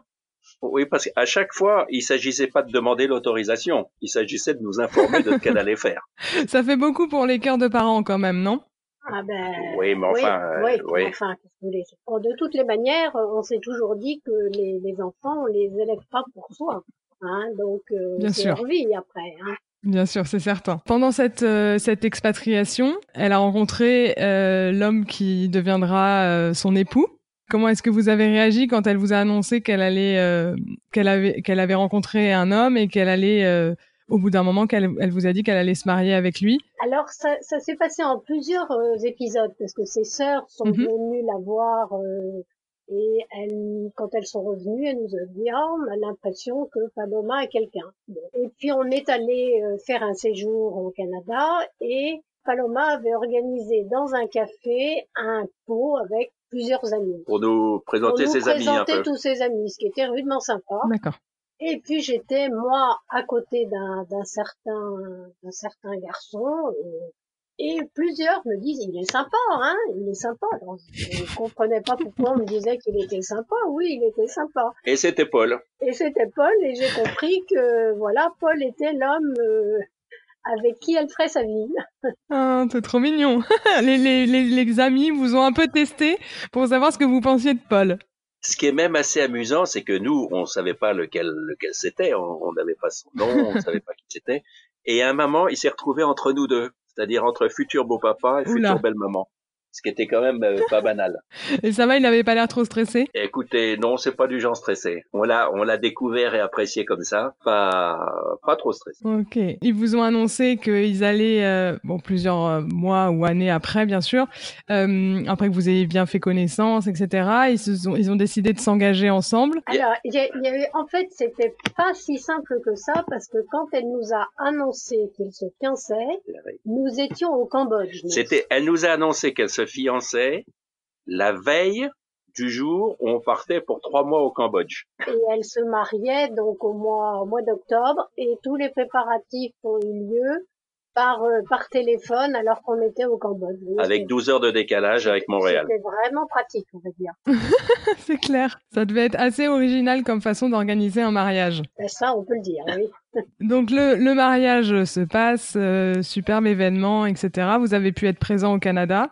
Oui, alors ça c'était c'était sympa parce qu'on pouvait être, euh, on, on, a pu être, y aller tous sauf une de mes belles filles qui était sur le point de d'accoucher et donc qui n'avait mhm. pas pu venir. Mais euh, bon, voilà, on n'avait pas fait un charter, mais mais presque parce qu'on était assez nombreux. Euh, avec avec quand même le un, un, peu le regret parce que bon, on est deux familles qui sont un peu larges l'une et l'autre mais évidemment, ben, il n'y en a pas beaucoup qui ont fait le, le, déplacement pour venir pour un, pour un mariage. Moi, de mon côté, vous voyez, mhm. je n'avais personne. Pas de frères et sœurs. Pas de frères et sœurs ah, oui, de mon côté, donc c'est un peu tristoun. Un peu tristoun, mais enfin, ah, c'était oui. super. Ils avaient très, très bien organisé tout ça. On est arrivé huit jours avant euh, pour donner un petit coup de main. Et euh, ce qui est complètement étonnant, c'est que, et c'est un signe des temps quand même ça, euh, la veille de son mariage, on pique-niquait avec Paloma tous les deux le, le, au bord et, et, elle au bord du canal de, de la Chine là à Montréal euh, en bras de chemise c'était superbe et le lendemain quand je l'ai emmené chez son coiffeur à 7 heures du matin euh, il neigeait waouh donc elle s'est vraiment mariée euh, le, le, jour de l'arrivée de l'hiver si on peut dire qui arrive là-bas euh, très rapidement. Oui, tôt. Voilà. Oui, c'est clair. Là, je crois qu'il neige déjà aussi. Euh, il commence déjà ouais. à neiger à Montréal. Ça fait des frissons. C'est chouette de, de, que la neige soit arrivée. Je pense qu'un mariage, euh, un mariage ah, avec oui, la neige oui, aussi, c'est super joli. Oui, oui, c'était très sympa. Bon, il y a eu de la pluie, de la neige. On a des très belles photos au soleil aussi. Donc, c'était une journée avec de tout. oui, oui, c'était très, très, un mariage un peu atypique pour nous par rapport à, par rapport à ceux auxquels on est habitué, par rapport à nos autres enfants, mais qui était, qui était super sympa. Bah, c'est encore Paloma, quoi. Quelque chose de différent et voilà. de différent de ses frères et sœurs. C'est toujours différent. Avec Paloma, c'est toujours différent. Surprenant, différent, mais super au final. Bon, ça fait 30, plus de 30 ans que vous le pratiquez. Maintenant, euh, c'est bon, vous êtes, euh, vous êtes prêt à tout. Oui, ça, ça, ne nous surprend plus. Ouais. Ouais, je sais pas ce qu'elle peut ça. nous annoncer encore maintenant. Et eh bien justement, après ce mariage, elle vous annonce euh, qu'elle attend un heureux événement. Ouais. Comment est-ce que vous avez euh, appris cette nouvelle? Bon, je suppose que vous étiez heureux, bien évidemment, mais de savoir que bah voilà son, son premier euh, petit garçon allait arriver et qu'elle était encore à Montréal. Eh bien, on est absolument ravis et elle nous a dit j'espère que vous allez venir euh, venir pour pour voir ce nouveau petit enfant, mais n'arrivez pas trop tôt ni trop tard. Elle nous avait donné une, une date précise, donc euh, c'était pas évident, évident. Enfin, on est arrivé juste quand il fallait, c'est-à-dire euh, deux jours après la deux jours après la naissance, quand elle est rentrée chez elle. C'était comme toujours très organisé, pas sur la date de la naissance, on le verra pour la, la seconde, mais euh, elle nous avait dit euh, je veux pouvoir rester deux jours tranquillou avec mon mari et le bébé avant que vous n'arriviez. Et donc, vous arrivez, paf, le 5 septembre. Donc on avait pris un billet pour le 5 septembre et tout s'est déroulé exactement comme elle euh, comme elle l'avait souhaité. Alors juste un petit un petit mot concernant ce euh, son, son, son premier enfant euh, mm -hmm. qui était notre euh, je crois huitième petit enfant à ce moment-là. Ah oui. Et bien, parmi comme on a passé 15 jours là-bas, on avait loué un petit appartement tout près de chez eux et on mm -hmm. s'occupait du bébé, j'allais dire toute la journée parce que notre jambe partait au travail le matin tôt euh, elle était fatiguée, donc restait dormir. Nous, on s'occupait on allait faire les courses, on faisait la cuisine. Et du coup, c'est très probablement sur l'ensemble de nos petits-enfants, celui avec lequel on a le, alors que c'était le plus éloigné, mm -hmm. on a vécu plus intensément, euh, vous voyez, c'est les 15 premiers jours de sa vie, ce qui est quand même assez étonnant. Donc l'éloignement peut avoir du bon aussi. Je trouve que c'est très beau de trouver euh, toujours un avantage euh, à la distance. En effet, vous n'êtes pas là tout le temps et vous pouvez pas le voir tous les week-ends, mais vous avez, en attendant, créé un lien particulier avec lui pendant les 15 premiers jours de sa vie. Ah, ça, sûrement. Pour nous, pour nous, c'est clair que ça a été très, très, très intense. Alors que si vous voulez, quand vous avez une, c'est vrai, vous avez une belle fille qui, qui accouche, bon, on va lui faire risette à la clinique. Après, on va la voir de temps en temps chez elle. Bon, mais enfin, on passe pas notre vie chez elle non plus. Alors que là, ben, on a passé vraiment notre vie avec, avec ce bébé, là, et c'était super. Quand vous avez appris qu'elle se mariait avec un Français, puisqu'il est français d'origine, il était aussi à, expatrié euh, à Montréal, Est-ce que vous avez imaginé qu'ils allaient euh, revenir? Moi, je ne l'avais pas imaginé parce que c'était un choix à tous les deux de vivre à, à, l'étranger. Paul avait beaucoup vécu à, à l'étranger et je les voyais pas revenir tout de suite. Oui, peut-être revenir un jour, mais euh, mais pas tout de suite.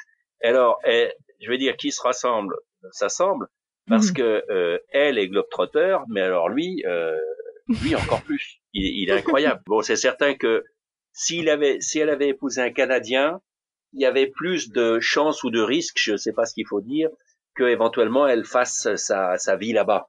Euh, là, euh, c'est open, je pense, mais c'est open dans tous les sens du terme. C'est-à-dire que ils sont pas plantés là-bas. D'ailleurs, ils n'étaient pas plantés au Canada. La preuve, mhm. c'est qu'ils sont quittés pour Los Angeles. Ok, donc euh, oui, oui. En même temps, vous avez tout à fait raison. Euh, J'imagine absolument pas Paloma euh, avec un homme qui est entre guillemets casanier et qui ne veut pas euh, découvrir le monde. Je pense qu'elle a, elle a, elle a pas fini, euh, ce qui n'empêchera pas qu'à un moment ils aient quand même envie de revenir en France, qui reste leur pays d'origine à tous les deux. Je pense qu'elle a, tellement envie de découvrir des tas de choses qu'elle va, qu'elle s'arrête pas là. Oui, je pense aussi. Mais alors lui est vraiment incroyable. Hein. Euh, L'année avant qu'il se, se fiance, on était en vacances en Bretagne avec euh, avec notre Paloma et, et, et, Paul est venu passer trois jours. Et le soir au dîner, on lui dit ben tu voilà qu'est-ce que tu qu'est-ce que quand est-ce que tu repars? Il nous dit je repars demain, mais quand je viens en Europe, euh, j'aime toujours visiter un pays européen que je connais pas et donc là je vais passer par la Suède. Alors, ah, tu repars demain en Suède et comment tu fais? Et il nous dit ben écoutez oui j'ai trouvé un avion à Carcassonne il était 7h30 du soir, on était en train de dîner. J'ai un avion demain à 10h à Carcassonne euh, pour Stockholm. Et on tombe, on, tombe des nues. Et en fait, après le dîner, il est parti en stop pour retrouver l'équivalent d'un blablacar à Nantes. Mhm. il, a, il a roulé toute la nuit et il, a, il était à, l'heure pour trouver son avion pour Carcassonne, à Carcassonne pour Stockholm. Et voilà, ça c'est Paul c'est Paul. euh, il vous dit, il vous dit ça à 7 heures du soir, et vous voyez qu'elle a presque trouvé son maître, elle, en termes d'oiseaux des îles. Hein, c'est euh, clair, c'est clair. Oh là là, mais ils sont, ils étaient faits pour se rencontrer. Ça pouvait pas être fait autrement. Sûrement, puisque ça a été le cas. Donc, on disait euh, après les Philippines, retour en France, puis euh, voyage en backpack euh, en Asie. Puis départ pour le Canada, et là, elle vous annonce, eh ben, ils vont partir pour Los Angeles. Une nouvelle expatriation, comment est-ce que vous l'avez pris? Le Canada, il y a, il y a 6 heures de décalage horaire. Euh, là, on, on, a 3 heures de plus encore. Euh, donc ça rallonge, c'est euh, 12 heures d'avion, donc ça, ça rallonge quand même. C'est moins simple de venir la voir. Alors, en, en fait, ça s'est fait, ça s'est fait un peu en deux temps. Elle avait déjà donc son, son premier enfant et il venait passer les vacances de Noël euh, en France mhm. et ils avaient décidé parce que au Canada comme les congés de maternité sont j'ai l'impression longs je crois qu'un des conjoints peut passer à son autre conjoint une partie du congé de maternité si l'employeur est d'accord ce qui a été le cas d'accord et du coup ils ont eu trois mois de congé de maternité paternité commun ah, ils ont décidé d'aller passer à Los Angeles parce qu'ils voulaient découvrir la ville et tâcher d'y trouver un travail donc ils sont ils sont arrivés ici avec deux, j'exagère un peu en disant ça, mais vraiment c'est quand même le cas, deux sacs à dos. Hmm. Dans un sac à dos, il y avait leur fils, l'aîné, et dans l'autre sac à dos, il y avait son robot de cuisine, et je ne mens pas, qui doit, qui doit peser au moins 5 ou 6 kilos, parce qu'elle n'imaginait pas de partir pour trois mois à faire les soupes de son gamin hmm. euh, sans avoir son robot de cuisine. Et ils sont partis donc de France, après à Los Angeles, pour tester un peu la ville, euh, qui était un peu le miroir. Hein. Los Angeles, c'était c'était les paillettes, hmm. c'était tout ça. Et ils ont pris, je crois, trois Airbnb différents chaque mois dans trois quartiers différents pour voir un peu ce qu'était la ville et pour prendre des contacts pour tâcher de trouver un boulot. Ça ne s'est pas euh, concrétisé sur place. D'abord, je pense que les paillettes leur sont un peu tombées des yeux hmm. parce que Los Angeles, euh, euh, la magnifique, c'était pas Hollywood tous les jours. il y avait, il y avait les, les, quartiers, etc. Enfin, je vais, je vais pas vous raconter, vous connaissez bien. Et ils ont passé ces trois mois. Il n'a pas trouvé immédiatement d'accroche de boulot sur place et donc ils sont rentrés à Montréal où chacun a repris son, son activité. Et puis, quelques semaines après, il a été contacté par un des contacts qu'il avait eu sur place et c'est comme ça que les choses se sont faites. D'accord. Alors nos réactions, Alors moi, ben, je trouvais que Los Angeles c'était quand même bien bien loin. Moi qui Hmm. n'aime pas prendre l'avion, ça me rajoutait encore quelques heures. Donc euh, ben voilà, j'ai j'ai accepté aussi, mais je trouve ça effectivement très très loin. Il y a une différence quand même importante quand on va d'une traite en avion, même Oui. si c'est 10 heures ou 12 heures. On a, j'ai, on a eu un, un- fils expatrié euh, en Amérique du Sud où il fallait changer à Sao Paulo ou à Rio et ça allongeait considérablement le fait d'avoir à changer. Quand on allait au Cambodge, même chose, il fallait changer parce qu'il n'y a plus d'avion direct euh, Paris-Cambodge. Et euh, c'était des voyages qui faisaient très longs. À partir du moment où on s'assied dans son fauteuil et qu'on se réveille à destination, qui est 6 heures ou qui est 10 heures, ça change pas fondamentalement. Oui, non, c'est vrai. C'est vrai que un vol direct, entre guillemets, ça n'a pas de prix. Quand je vois euh, ceux qui sont en Australie et qu'il faut 24 heures de vol euh, en faisant une, une halte au milieu, euh, c'est euh, c'est énorme. C'est galère. Oui. Surtout quand on se trimballe avec des enfants, les poussettes, les bagages, etc. Et, et l'autocuiseur. Donc, comme au Canada, eh bien, euh, Paloma vous annonce un nouvel heureux événement. Second pays, seconde grossesse. Comment est-ce que vous l'avez vécu? Ben, écoutez, on était très contents euh, d'apprendre cette, cette bonne nouvelle.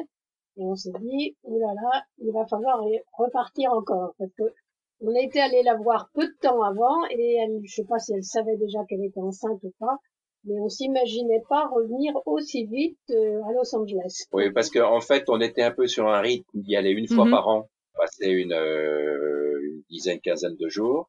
Puis eux venaient généralement euh, pour les vacances, donc c'est nous laisser un rythme où on se voyait quand même à peu près tous les Mhm. six mois. Et là, on venait d'y aller, je crois, au mois de février-mars. Et quand on est arrivé au mois de février-mars, mais quand on était là-bas, hein, c'était avant qu'on parte, elle nous a dit les parents, bah, ce serait sympa que vous reveniez au mois de juillet, Non.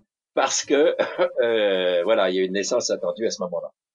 Alors là, c'était, ça a été moins bien programmé son affaire, parce que euh, on a donc pris notre billet comme prévu.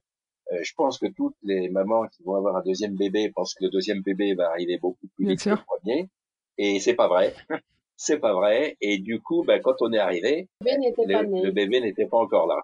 Et il était Ouais. toujours au chaud. Enfin, heureusement, elle, elle a débarqué assez vite après. Enfin, on a été très contents de s'en occuper aussi. Vous avez vu un peu Paloma euh, enceinte, euh, on va dire jusqu'au cou, euh, la Ouais. naissance et profiter un peu euh, de, de la petite fille euh, après. Vous avez raison, c'est assez sympa parce que euh, d'avoir un- une fille, normalement c'est une Hmm. fille, qui porte un bébé et qu'on n'a pas vu enceinte, euh, moi ça m'aurait manqué. Et ça a été le cas pour euh, pour son fils aîné, puisque on l'a on l'a très peu vu en fait en, enceinte pour l'aîné, alors que là ben, on a profité de la dernière journée où elle a quasiment d'ailleurs failli accoucher dans le Dans le train. dans le train qui nous ramenait de la plage. Ah oui, d'accord. Mais c'est vrai, j'avoue que, en tout cas personnellement, euh, j'appréciais que ma maman ou et mon père euh, me voient enceinte. Et je pense que pour des parents, voir sa, sa fille ou même euh, sa belle-fille, mais sa fille encore plus enceinte, c'est vraiment super. Et ça, vous l'aviez pas Ouais, eu pour ouais, le premier. Oui, oui. On l'avait pas trop eu pour le premier et du coup euh, c'était pas prévu pour la seconde, mais ça a été le cas quand même. Comme quoi on prévoit pas tout. Non, c'est ça. Il y a des choses, euh, c'est hors de contrôle quand même. Voilà. Hum, Comment est-ce que vous vivez euh, la séparation avec Paloma, euh, votre gendre, vos petits-enfants? Alors écoutez, ce qui est, ce qui est quand même très agréable, c'est qu'on se téléphone très très souvent. On se téléphone très souvent. Euh, en fait, Paloma appelle pour euh, aussi bien pour une recette de cuisine, pour prendre des nouvelles. Pour, euh, on s'appelle très très régulièrement, même peut-être plus qu'avec certains enfants qui sont à, à Oui. Paris. Ça, c'est vraiment, c'est vraiment bien. Euh, évidemment, on est, on est très, très loin et moi, la présence de mes petits enfants euh, me manque forcément. Alors, on les voit sur les photos grandir et on se dit, oh là là, mais il a grandi, il a grandi. Et ça, on a l'impression que ça nous échappe un Mm. petit peu, d'une certaine manière. Oui, et les quand on se regarde en visio par Zoom ou juste, euh, c'est compliqué avec les enfants parce qu'ils sont ils, ils ont à la fois beaucoup de choses à dire et puis ils sont euh, un peu avec le décalage horaire très souvent on les a au saut du lit le matin alors soit ils sont encore un peu endormis soit ils sont pressés de prendre leur petit déjeuner ils courent dans tous les sens parce qu'il y a le dessin animé qui va sortir qui va se passer Mhm. à la télé c'est difficile d'avoir une relation un, un petit peu suivi avec les petits enfants. On les voit, mais on n'a pas vraiment la possibilité d'échanger avec eux. Trouve. quand ils sont oui, petits. Oui, comme oui, ça. puis, puis bon, euh, la visio c'est sympa, mais euh, mais deux minutes aussi, euh, ils, ils se lassent assez vite. et- Voilà. Pour eux, pour eux, c'est vraiment deux minutes parce qu'ils se, lassent- Hmm. très très vite. Hmm. Mais euh, oui, j'avoue que je pense que pour les pour les grands-parents, enfin, je le vois avec euh, avec mes parents ou mes beaux-parents, euh, c'est c'est chouette d'avoir des plein de photos euh, par WhatsApp, euh, etc. Mais Voilà. euh, Oui. mais il y a quand Oui. même cette envie de de, de voir euh, son petit enfant, euh, enfin ses petits enfants. De voir, de toucher, de serrer dans les bras, bon, Hmm. même si c'est pas très recommandé Oui. pour l'instant. mais bon, parfois ça fait du bien quand même. Ouais. Mais en tout cas, euh, c'est sympa parce qu'elle vous partage quand même euh, via les réseaux, enfin via WhatsApp ou autre, euh, ou le téléphone, euh, un peu de sa vie de tous les jours. Euh, J'aime bien l'idée euh, Ah oui, où beaucoup Marie, elle vous demande des recettes sans doute. Je trouve que ça, il y a un lien. oui, oui, oui, oui. Ou même si vous, quelquefois, pour L'orthographe d'un mot. quelquefois, elle me téléphone, surtout quand elle était au Canada, elle me téléphonait juste pour, euh, en fait, l'orthographe d'un mot, pour être sûre de pas se tromper. Ça, c'est grâce, c'est grâce à la vertu des forfaits téléphoniques illimités. C'est vrai que c'est bien sympa qu'avec les États-Unis et sur les portables, ce soit illimité parce que du coup, on en, On en on en, profite. on en Ouais. profite bien. On en profite bien. Et ça, c'est, c'est vraiment quelque chose de, d'important. Nous, nous-mêmes, on avait été, euh, depuis notre mariage, expatriés au Moyen-Orient. Il n'y avait pas ces Mhm. moyens-là. Je me rappelle que, bon, je, j'ai raccompagné mon épouse ici pour accoucher de notre troisième. Et je suis reparti parce qu'il fallait que je termine mon contrat pendant trois mois là-bas. Et bien, à l'époque, euh, c'était des, des photos qu'on prenait, vous savez, avec les instamatiques Mhm. euh, Kodak, là, les, qui, et, et elle m'envoyait la photo par la poste et je la recevais trois semaines ou un mois après. Donc euh, vraiment les, les conditions maintenant sont facilitent quand même beaucoup les contacts à distance et c'est super ça. Et puis quand on était euh, à l'étranger, là au Moyen-Orient, on téléphonait mais très peu parce que ça Ça coûtait très fortune, cher, ouais. très très cher. Donc vous voyez, ça a complètement changé. Hein. Oui, c'est un grand avantage quand même. Je pense que euh, dans nos expatriations, euh, on vit des moments pas toujours simples, mais euh, un coup de fil, euh, un colis, euh, Oui. des photos, tout ça, ça peut aider euh, très vite à euh, remonter un peu la pente. Alors qu'à l'époque, ça devait être euh, pour des parents, ils avaient peu de nouvelles de leurs enfants.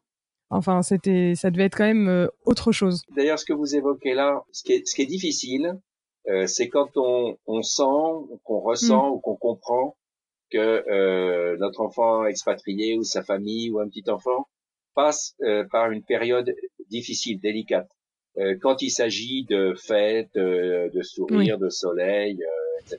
Bon, tout, tout, tout ça va bien et c'est très sympa de partager.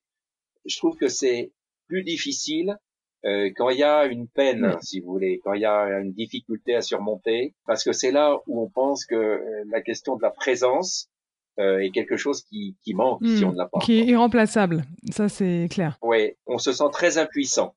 On, on se sent très, c'est très facile de partager une joie par téléphone, par WhatsApp, etc.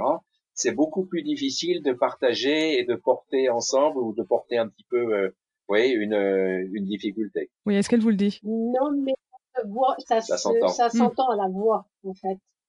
À la voix, on lui dit, tiens, Paloma, ça va pas trop, là. Ben non, c'est des soucis avec les, avec les enfants qui, qui prennent beaucoup de place, qui sont bruyants. Paloma, là, dans son tempérament, est toujours hyper positive. C'est très rare qu'elle dise que ça, que ça ne va pas. Mais comme pour tout le monde, il y a des moments où ça va pas, c'est normal. Euh, alors, il faut le détecter à, à Oui, la voix. détecter à la voix, il faut qu'elle ose quand même de temps en temps euh, bah, dire à sa famille euh, que, que c'est un moment un peu plus difficile, mais que les beaux jours vont revenir. C'est juste... euh, Et, mais je pense qu'elle veut pas nous affoler aussi et qu'elle, elle le montre pas trop, Oui. elle le dit pas trop. Une des choses dont on, on- on se rend bien compte que ça leur manque, c'est de ne pas avoir de, de, Hmm. de famille et d'entraide familiale euh, facile. Euh, et une année, euh, il nous avait dit, euh, les parents, on aimerait bien aller faire un tour à, Oui. à Hawaï. Et du coup, euh, ben on était allé et on a ou pour un week-end, je sais pas où, un week-end prolongé. Et on avait, on était allé là-bas finalement, on avait gardé les enfants comme on le ferait pour nos enfants qui habitent à Paris ou qui habitent à 5 kilomètres de chez nous. On est allé là-bas garder les, garder les petits pendant qu'ils prenaient un petit peu de temps. Et je crois que ça c'est une des choses qui, qui est difficile de loin, enfin qu'on perçoit comme difficile pour eux, c'est de ne pas pouvoir se reposer sur une aide familiale assez Bien sûr. naturelle en famille, si vous voulez.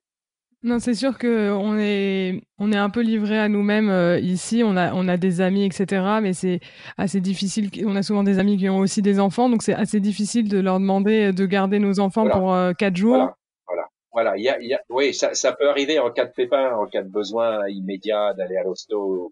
Mais mais il n'y a pas, je vais dire, voilà, on peut pas se se reposer un peu de manière euh, confortable. On sent que c'est un petit peu un manque pour eux. Je trouve qu'aussi c'est difficile de demander à ses parents euh, de venir nous voir. Donc ça dure jamais non plus euh, quatre mois et de se dire euh, bon bah sur les deux trois semaines où vous êtes là, bah nous on part quelques jours faire un week-end parce qu'à la fois on a envie de partir en amoureux faire un week-end, mais à la fois et eh ben on a envie de profiter de nos parents qui sont venus. Ouais, mais il y a un aspect aussi sympa, c'est qu'on aime bien avoir les petits enfants sans les parents de temps en temps, et c'était l'occasion justement pour cela de les voir et de vivre avec eux un petit temps. À l'époque, on y allait, en fait, ils étaient partis skier euh, 4-5 jours. Et voilà, donc euh, non, non, non, nous, nous, ça nous va très bien, au contraire, qu'ils en profitent, on est ravis. Alors, on, arrive au moment du mot de la fin. Est-ce que vous auriez un message personnel à faire passer à Paloma? On aime notre Paloma, on aime ses petits-enfants, son mari, et le jour où ils nous diront, ah ben, on va bientôt rentrer en France, on sera content d'en profiter encore plus. Voilà, moi je crois que ce qui est important, pour euh, notre Paloma, c'est qu'elle euh, qu'elle soit bien dans ses baskets, bien dans sa vie, bien dans ses choix, et que euh, voilà, bah si si les choix c'est de rester encore un maman à l'étranger, ce que je pense, bah c'est très bien. Euh, S'ils reviennent un jour et en Europe peut-être pas forcément à, Paris ou, en France, euh, ce sera probablement lié aux études des enfants parce que c'est vrai qu'il y a des choix à faire à partir du moment où il rentre un peu au niveau de la sixième, quoi. Hein. C'est vrai. Et, et, et, donc voilà, ben on, sera ravis qu'ils reviennent, mais on sera ravis, on sera ravis où qu'ils soient, et puis ça nous donne des bonnes occasions, euh, nous aussi, de voyager, d'aller les voir sur place. Super. Eh ben écoutez, euh, un grand merci d'avoir accepté de témoigner, de d'avoir fait cet euh, enregistrement à trois voix. C'était la première fois et j'ai trouvé ça euh, vraiment très intéressant d'avoir le regard de des deux parents en même temps. C'était euh, c'était un grand plaisir. Merci beaucoup. Très bien. je vous en prie. Eh bien, au revoir Charlotte et, merci de cette expérience aussi. Radiophonique. à bientôt. À bientôt. Au revoir Charlotte. J'espère que cet épisode vous a plu tout autant qu'à moi. Avoir un enfant qui, après près d'une année loin de son nid, parce qu'elle a fait des études dans un autre pays, fait un voyage seul en Asie, ne vous donne pas le temps de profiter du quotidien à ses côtés car elle décide de partir de nouveau à des milliers de kilomètres. Pas facile, non? Je ne sais pas combien de parents seraient assez forts pour supporter cela. Même si oui, c'est évident, on ne fait pas des enfants pour qu'ils restent ad vitam aeternam à la maison. Mais quand même, ils sont pas obligés de partir si loin, me direz-vous. Eh bien, les parents de Paloma ont réussi à surmonter ces milliers de kilomètres, et au final, ils arrivent plutôt bien à vivre comme cela. Je pense que je peux m'avancer un peu et dire que dans leur voix, on entend beaucoup de fierté et d'admiration pour la femme qu'elle est devenue. Paloma écrit son histoire, mais je pense que ses parents lui ont offert un livre blanc, solide, pour écrire ses chapitres. Vous l'aurez sans doute compris, mais Paloma est une amie, une des premières personnes que j'ai rencontrées en arrivant ici à Los Angeles. C'était donc vraiment un énorme plaisir de recueillir son témoignage. Car oui, je peux le dire aujourd'hui, je la connais encore un peu plus. Et ça, c'est vraiment super chouette. Et puis, avoir la chance de pouvoir aussi écouter ses parents parler d'elle, c'est tout de même génial et tellement touchant. Sincèrement, je ne pensais pas qu'ils allaient accepter. Ce n'est pas si simple de se prêter au jeu quand en plus on n'est pas familier avec les podcasts. Mais ils l'ont fait et je leur en suis vraiment très reconnaissante. Maintenant, nous vous donnons rendez-vous sur notre Instagram Worldwin le podcast pour que nous puissions échanger sur cet épisode ensemble. Un like, un com, un partage nous touche énormément et nous aide à nous faire connaître. Aussi, si le cœur vous en dit, laissez-nous un commentaire et 5 étoiles sur Apple Podcast ou votre plateforme d'écoute. C'est aussi un véritable coup de pouce pour notre podcast. On vous dit à jeudi prochain pour le prochain épisode. À très bientôt.